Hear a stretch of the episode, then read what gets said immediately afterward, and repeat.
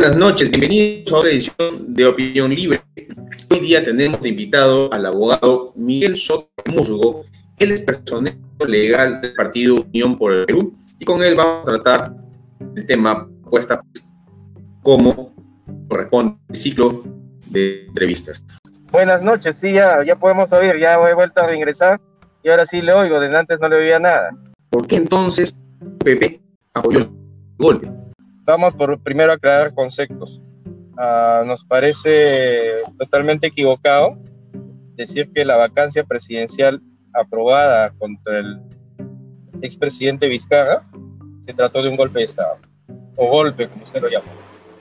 Eh, permítanos discrepar en esto, porque a nivel constitucional existe lo que se llama la vacancia presidencial y las causales establecidas para ello.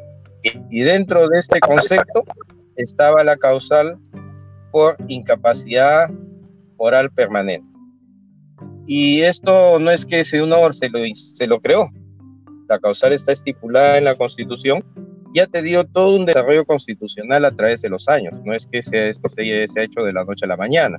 Hay que recordar que ha habido casos históricos donde se ha aplicado esta causal, inclusive con una votación mucho menor, que después eh, el, Tribunal Constitucional estableció los, eh, los números de votación, ¿no? Pero dejó por ahí una sentencia del TC, dejó que el Congreso tenga que delimitar el marco de, esta, de este concepto, ¿no? De hecho, que todavía no lo ha hecho el Congreso, pero que ya vemos que el tribunal en estas instancias lo va a tener que hacer, o no sé si ya lo habrá hecho en estas horas. Pero el hecho concreto es que en el momento que se da la vacancia presidencial, hay que recordar que se usa esta, esto por la serie de causales que se han venido dando, que es de público conocimiento. Primero, el caso Swing, ¿no? Pero el caso Swing es un caso aislado. Ustedes, si nosotros nos dedicaríamos un poquito a investigar, nos vamos a dar cuenta que sí ha existido muchos swings en el, en el Poder Ejecutivo. O sea, muchas personas que se les han creado la necesidad para brindar un servicio que, no era, que era innecesario. Y sobre todo en época de pandemia, ¿no? en donde se ha primado el favoritismo. Y bueno, ahora ya no el tarjetazo, porque el tarjetazo es de la época de los 80. Ahora, ahora se hace todo por WhatsApp o por llamada por teléfono, es lo que se dio en este caso. ¿no? Pero adicionalmente, para recordar a toda la población, el caso Swing trajo como consecuencia un delito que, que quedó plenamente acreditado con los audios que se hicieron famosos, ¿no? Con el audio que se hizo con las ex secretarias del expresidente en donde de manera grosera y burda se pretendió ocultar pruebas. Y eso se llama, eso se llama delito de obstrucción a la justicia. ¿No? Además, dejemos de lado el caso sí, pero ¿cuál es el tema ahora? El tema del hospital de Moquegua, Lomas de Hilo. Temas donde colaborador, bueno, se dice que son aspirantes a colaborar eficaces, ¿cierto? Pero se sabe los nombres de quiénes son estos señores. Gente muy allegada al presidente, muy allegada, cuya amistad que él pretende negar data de años, de muchos años. Ahora estamos hablando de, de, comunicación que aproximadamente tiene 20 años de antigüedad. ¿no? Entonces, donde el, el amigo del presidente, el señor eh, José Manuel Hernández, viene a ser colaborador eficaz y viene a detallar una, una serie de entregas de dinero ¿no? De, un, de una empresa, de un consorcio IXA. Pero lo más extraño, y aquí cabe preguntar, ¿qué, qué era Hernández en ese, ese, ese tipo de contratos? ¿Qué labor desempeñaba? A través de su empresa ATA, desempeñaba la labor de, este, hacía la, eh, se encargaba de la supervisión de la obra. Entonces, qué, qué, qué coincidencia, ¿no? El amigo del gobernador regional se encarga de supervisar una obra de esa magnitud. ¿No? Qué rara coincidencia. Entonces, ahí nos vamos dando cuenta de que ha habido serios actos de dolo que comprometen la imagen presidencial. Ahora, no es solamente una, tenemos lo más de hilo, tenemos una serie de infinidad de denuncias en las cuales la imagen de la persona que, que representa la presidencia estaba seriamente afectada. Entonces la pregunta es si nosotros eh, propugnamos la lucha anticorrupción, podemos hacernos de la vista gorda frente a estos hechos tan evidentes. ¿Qué debe primar? Decir, no, no puedo tocar a este señor porque garantiza que no se va a mover la economía, que eso, lo otro. o el tema de la lucha frontal contra la corrupción, con la cual muchos dicen de que este, son intransigentes, pero a la hora del lado de los loros se echan atrás.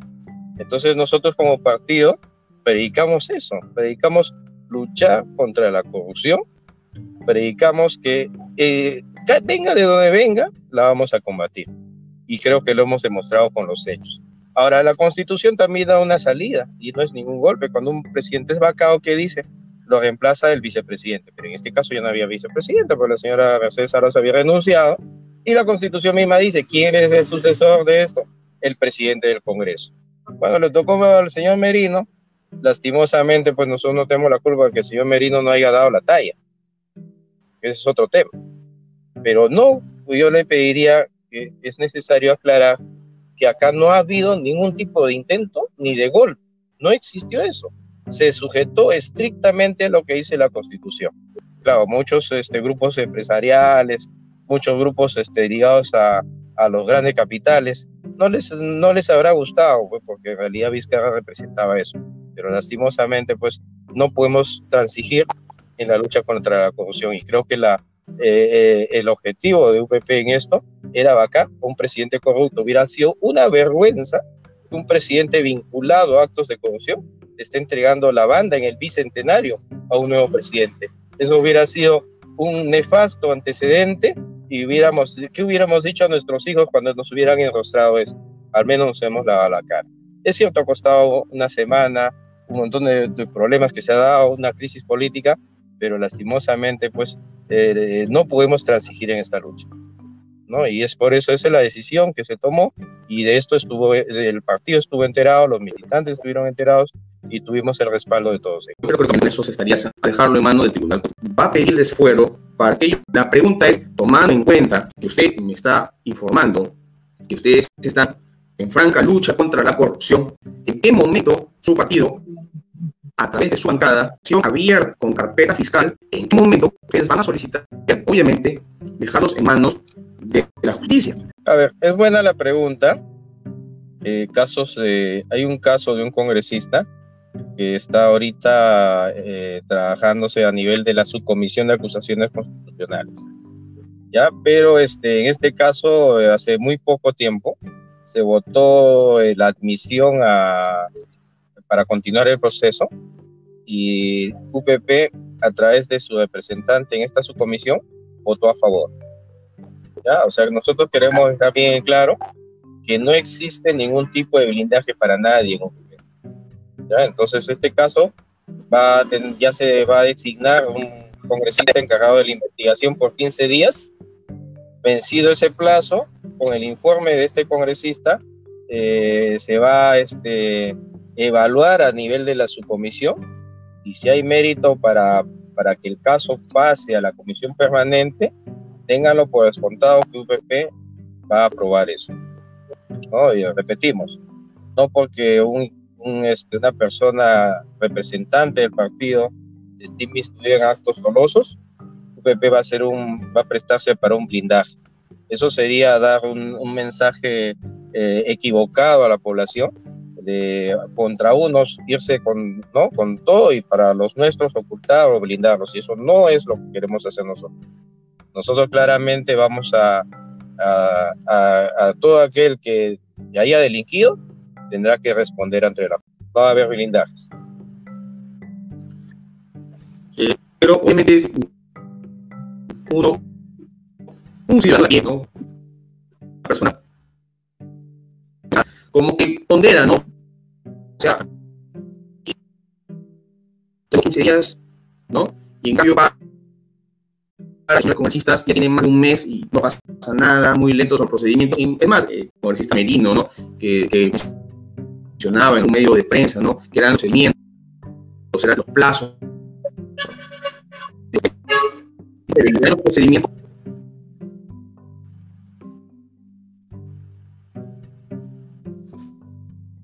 La pregunta. Eh, bueno, eh, creo que entiendo que los plazos son muy, muy dilatados, algo que son muy largos, eh, algo así quería decir, ¿no? Más o menos entendí esa parte. En realidad, este, este es un tema que tenemos que trabajar, ¿no? Sí, sí lo entiendo. es un tema que se tiene que trabajar, porque no solamente es a nivel del Congreso.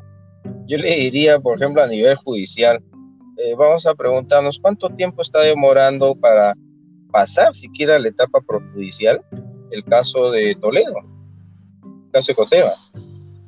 Está en investigación fiscal. Yo le pregunto cuánto tiempo está demorando a nivel de investigación preliminar el caso de Ollantumala, ¿no? Creo que recién se va, a empezar la etapa intermedia y no algo así, pero ¿cuánto tiempo está demorando eso? ¿No? ¿O cuánto tiempo está demorando casos este, como el caso este del Club de la Construcción? ¿No? Entonces, eh, el tema es que tenemos un sistema ahorita que en vez de favorecer la lucha anticorrupción, por las demoras procesales que se vienen dando, terminan de ampararlos. O sea, cuando la justicia es tan, tan, tan dilatada, se demora tanto, lo que se genera es justamente este, impunidad. Y cuando se genera impunidad, se fomenta que los actos de corrupción se vuelvan a hacer con, mayor ganas. Entonces nosotros, frente a eso, estamos proponiendo un cambio radical. Yo sé que a veces esa palabra suena fuerte, pero consideramos que si queremos hacer las cosas como deben de necesitamos cambios radicales. Y primero, ese cambio radical tiene que, que haber en el tema de un cambio en la Constitución. No, pero ese es un tema que tenemos que poderlo explicar muy detenidamente, porque el cambio en la Constitución radica que ya tenemos una Constitución que está caduca. ¿no? Que eso es que yo siempre lo he asimilado un ejemplo muy sencillo. Yo tengo un saco viejito a lo cual le voy haciendo remiendos. Pero llega un momento que los remiendos son tales que ya no me sirve el saco. Y eso es lo que ha pasado. La constitución está siendo modificada a través de los años, ¿no? Pero el problema está que en su concepto, en su concepto, este, trae detrás este, este, tipo de impedimentos de los cuales ahorita nosotros estamos encontrando a nivel de los procedimientos, a nivel de procedimientos parlamentarios, a nivel de los procesos judiciales, ¿no? donde la, justicia no llega de manera oportuna. Tampoco con esto estamos diciendo que seamos injustos, arbitrarios y que a la gente, a todos los mandemos a paredón, no. Eh, todos necesitan eh, las garantías del debido proceso, pero tiene que haber un punto medio, punto donde la justicia sea verdaderamente efectiva y se llegue en su momento adecuado como debe de ser. Bien, doctor, voy a dejarlo ahí por el momento, porque todo esto es coyuntural, el tema de la constitución es es amplísimo, más, este, hay, hay, criterios y criterios, para uno mire la, la constitución desde 1700 y en, desde 1700 no ha sufrido ninguna modificación, solamente pero es un tema muy largo. Vamos a pasarnos ahora ya yendo al marco por el cual estamos acá. De ese creer en la familia como base fundamental, al respeto y respeto del derecho a vida, la libertad y la propiedad privada, que son principios que tiene UPP, por lo cual en el 94, si no me equivoco, eh, fue creada por el señor Javier eh, para descanse el difunto también Daniel Estrada, ex congresista de la República, y el señor José Vega, partido entre centro, centro izquierda, esa conceptualización, cómo ven al país y qué es lo que van o lo que están armando en su plan de gobierno para la futura elección, economía, de salud y educación, de abril de Muy interesante la pregunta. Bueno, como usted bien lo señala, UPP tiene 26, 26 años de vida institucional. Eh, ha habido altos, bajos en este, estos años, pero nos podemos sentir orgullosos de que eh, VP como partido ha participado en todas las elecciones, llámese estas elecciones generales, elecciones municipales, elecciones regionales, ¿no? Y, y bueno, este, dentro de eso se ha desarrollado un, un proyecto ideológico también, ¿no? Por ejemplo, desde la época de nuestros fundadores, eh, quiero resaltar acá el, la labor que desempeñó nuestro fundador Javier Pérez de Cuellar.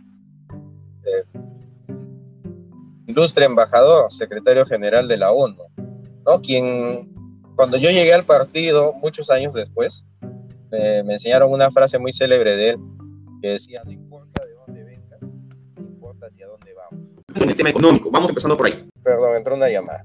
Bueno, entonces este, esa, esa frase para nosotros fue muy importante, porque por ejemplo en mi caso yo vengo de una formación de una universidad privada, donde quizás algunos conceptos son muy diferentes a lo que después empecé a trabajar o a conocer, pero nos ayudó para enriquecernos.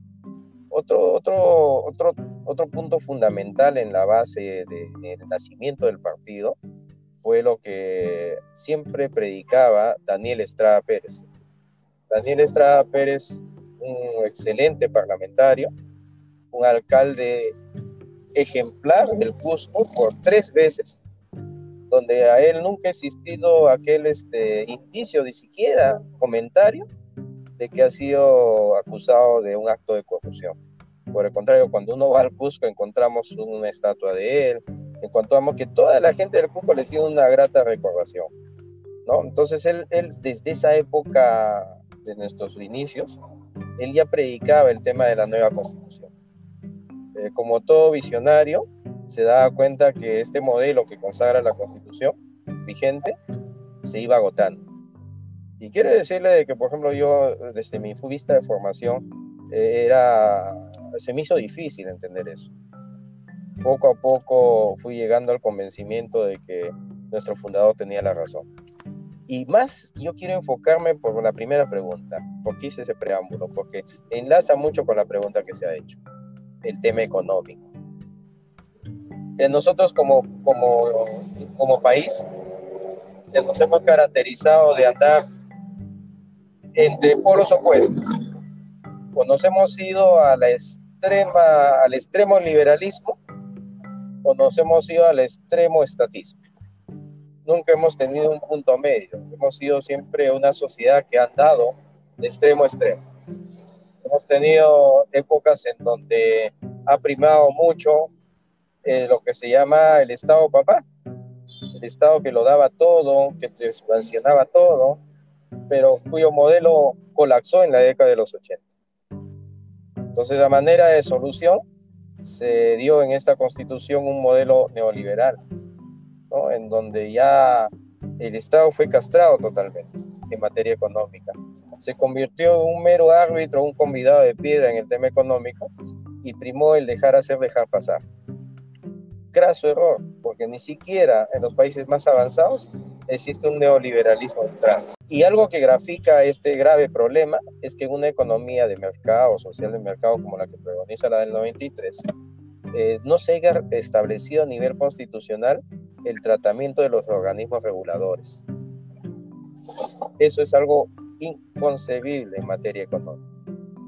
Entonces ahí vemos que ahorita tenemos organismos reguladores, también regulados por unas leyes de menor rango, pero no existe un sistema de, que, que, los cohesione, que le brinde la garantía, que le brinde autonomía para la defensa del derecho de los consumidores. Hecho fundamental. Otro punto que nosotros también rescatamos y un error y que debemos corregir es el tema de la constitución del, vigente anuló la capacidad del Estado de, planificar la economía. La pregunta más elemental. En mi propia casa yo planifico las acciones económicas, en mi economía familiar. Y un Estado que no planifica eh, perdón, hay un error gravísimo, ¿no? El Estado tiene que tener claramente sus metas económicas, sus objetivos, a qué queremos apuntar. Y con esto no estamos diciendo volver a la época de la Unión Soviética, no. Queremos que tiene que haber un orden. No, no lo podemos dejar todo librado a la mano invisible del mercado. Tiene que haber un orden. Además, existen grandes problemas ¿no? Hemos tocado estos dos temas muy elementales, ¿no? Pero existen graves distorsiones que se dan en el mercado justamente porque el Estado no puede participar, ¿no? La pregunta es por qué el Estado no puede también ser una parte, eh, digamos, promotora de las actividades económicas. ¿Por qué el Estado tiene que esperar que el privado lo haga todo? Cuando hay cosas que el privado no lo va a querer hacer porque no le conviene. ¿no? ¿Por qué no pensar, por qué solamente reducirnos a pensar que podemos tener una, una economía donde nos dediquemos solamente al turismo y a la gastronomía? ¿Por qué no pensar que podemos nosotros también ser capaces de crear una industria nacional que pueda competir? Porque, miren, nos, este, este tema del virus nos trae muchas cosas a reflexionar, no solamente temas negativos, nos hemos dado cuenta que tenemos profesionales altamente capacitados que pueden hacer labor de investigación. Nos hemos dado cuenta que existe laboratorios, existe universidades donde se puede investigar y se puede hacer, por ejemplo, pruebas moleculares. ¿no? O sea, no es necesario importarlas. Entonces, o se puede hacer una serie de cosas que, que ahorita son inimaginables. Entonces, ¿por qué no decir, oye, nosotros estamos, hay que meternos, hay que fomentar esto, hay que desarrollarlas, hay que incentivar este tipo de actividades? Eh, no, que no signifique, por ejemplo, ir con esto a la bancarrota eh, fiscal, pero ver la manera de cómo levantamos eh, ese emprendimiento natural del, del peruano. ¿no? Entonces esos puntos nos llegan a pensar de que el modelo económico consagrado en la constitución vigente eh, ya está desfasado. Entonces estamos hablando de cambios estructurales en donde ya, este, por ejemplo, a nivel económico, tengamos que olvidarnos definitivamente de los contratos leyes. Contratos leyes que han servido para poner un Estado, una, eh, con cláusulas férreas, eh, ¿no? petificar los, los, este, los, las cláusulas que nacen de la corrupción. ¿no? Hemos encontrado contratos leyes que han estado viciados de corrupción, a los cuales ahorita no podemos hacer nada porque supuestamente son contratos leyes que no se pueden modificar, que no le podemos poner el alto a eso. Entonces es necesario eliminar esto, porque es algo, un elemento totalmente nefasto pero también es necesario hacer otra serie de reformas para poder ir consolidando un Estado moderno. Por esto quiero dejar bien claro que UPP no está preconizando regresar a la década de los 70, ¿no? Pero sí queremos un Estado más moderno, un Estado más al servicio de la sociedad y no tanto un Estado más al servicio del mercado como ahorita se está dando. Porque hablamos del modelo económico y usted me dice, modelo económico que va a seguir o va a continuar con la currícula que actualmente se encuentra la gente o van a tener van a proponer en el tema educativo superior técnica y superior universitario? Claro, claro, es una pregunta muy interesante porque creo que a todos nos uh, es un tema que nos implica a todos.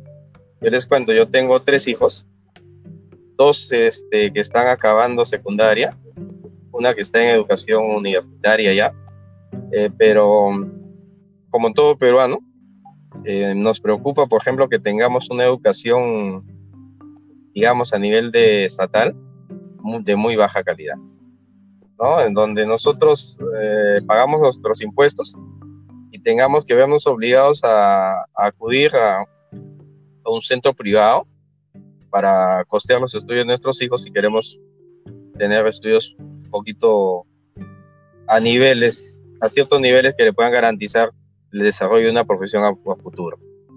Entonces consideramos que que el, nivel educativo se tiene que elevar, pero este, tenemos que tomar en principio qué tipo de, de ciudadano queremos formar a través del sistema educativo. O sea, no es solamente llenarle de materias, que aprenda matemática, literatura, comunicación, historia, llenarles de, de datos, sino que tenemos que primero pensar qué tipo de, de ciudadano queremos formar.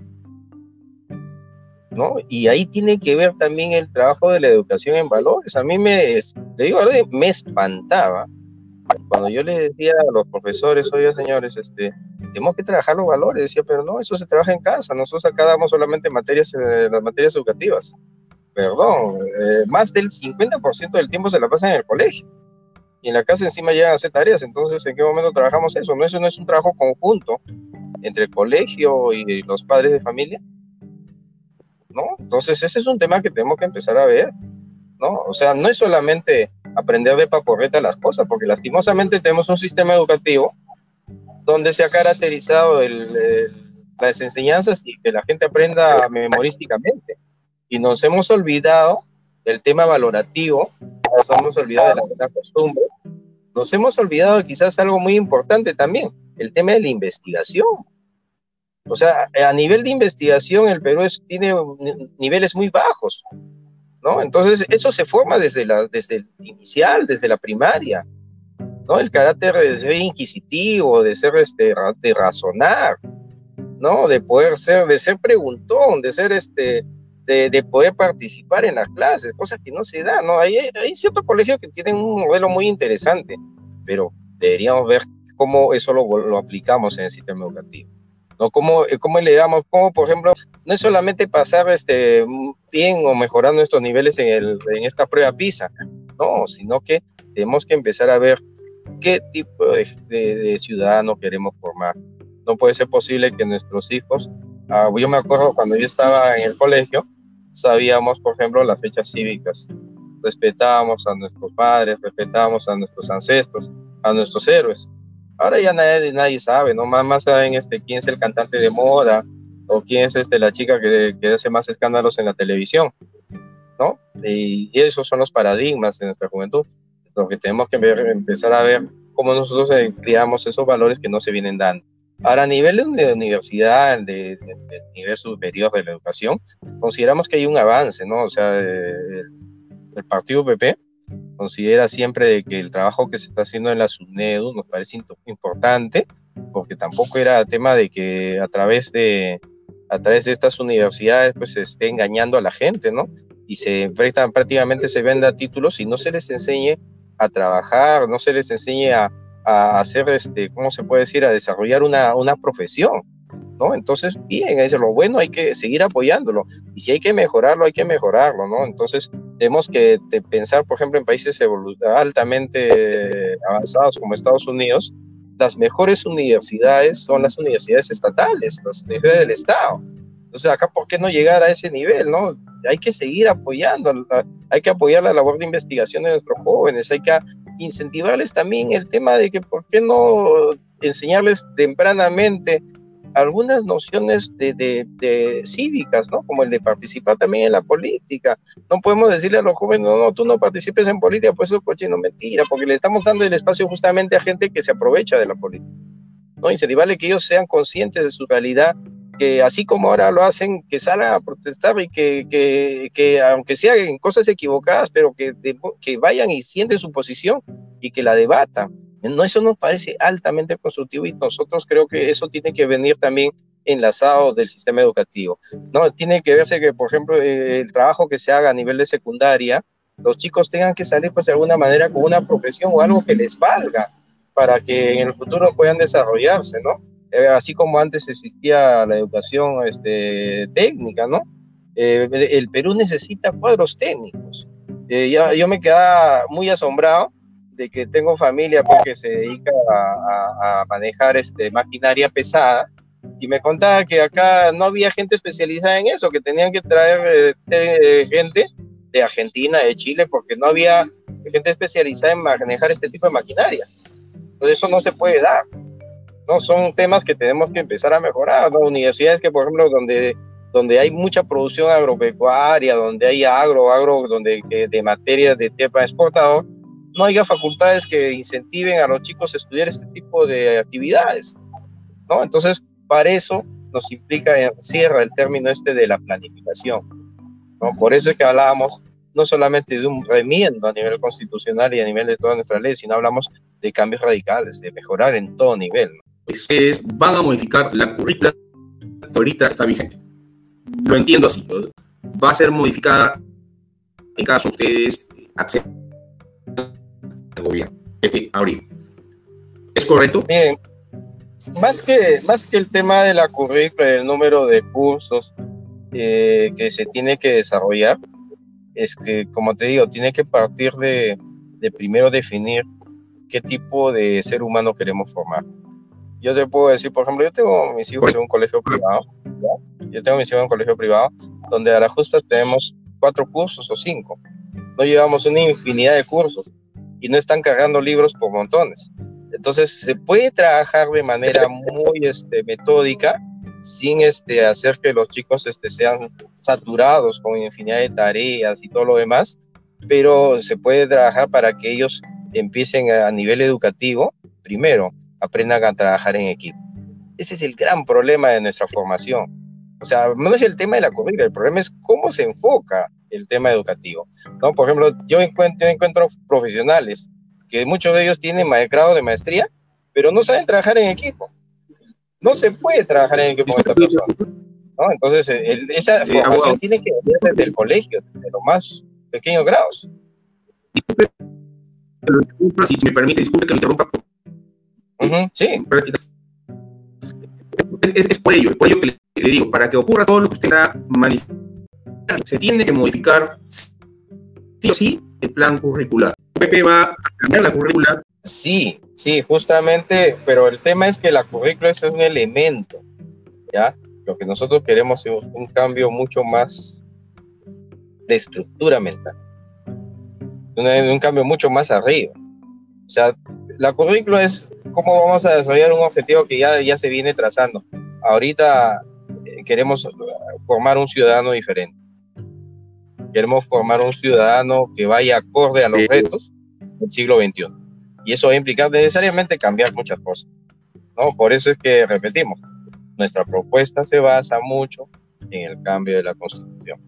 El cambio de la Constitución para nosotros es fundamental, fundamental y va a ser la piedra angular de toda nuestra propuesta electoral para el 2021. Muchas gracias por estar acá. No, más bien muchas gracias por la invitación. Y la verdad creo que nos ha quedado el tiempo corto, pero entiendan que, bueno, estamos a disposición para cualquier otro momento. Y nada, no solamente felicitarlo por ese trabajo que viene realizando. Muchas gracias.